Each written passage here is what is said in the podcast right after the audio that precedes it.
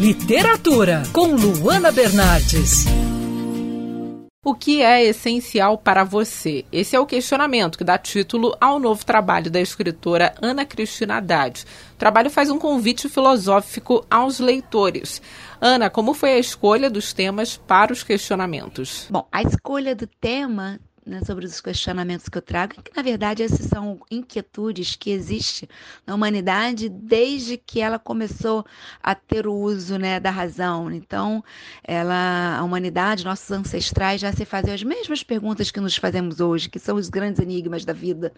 E eu vejo que daí, né, eu vou trazer um pouquinho no livro a origem da, da, mitologia, depois, quando passamos a usar mais ainda a razão, a origem da filosofia, e a ideia é que a gente vá cada vez mais buscando esse conhecimento, que não é um conhecimento, como eu falei, físico, né? É um conhecimento metafísico. Por que somos cientistas? Como você faz o convite para os leitores entrarem no mundo filosófico de questionamentos? O que é o cientista? Cientista é um profissional que procura investigar, estudar, pesquisar para atingir o conhecimento sobre algo. E é exatamente isso que eu proponho fazer, né? Ter esse conhecimento interno sobre si mesmo, esse mergulho dentro de si, que eu vejo que é o que nos falta, né? Para chegar ao objetivo central, que é, que é, enfim, fazer uma reforma.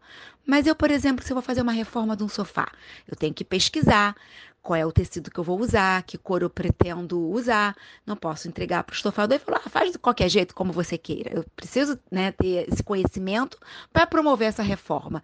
E essa, né, chamar-nos de cientista de nós mesmos é exatamente isso. Eu preciso olhar para dentro de mim para que esse conhecimento seja capaz que eu faça uma reforma interna. Já pensa no próximo livro? Pois é.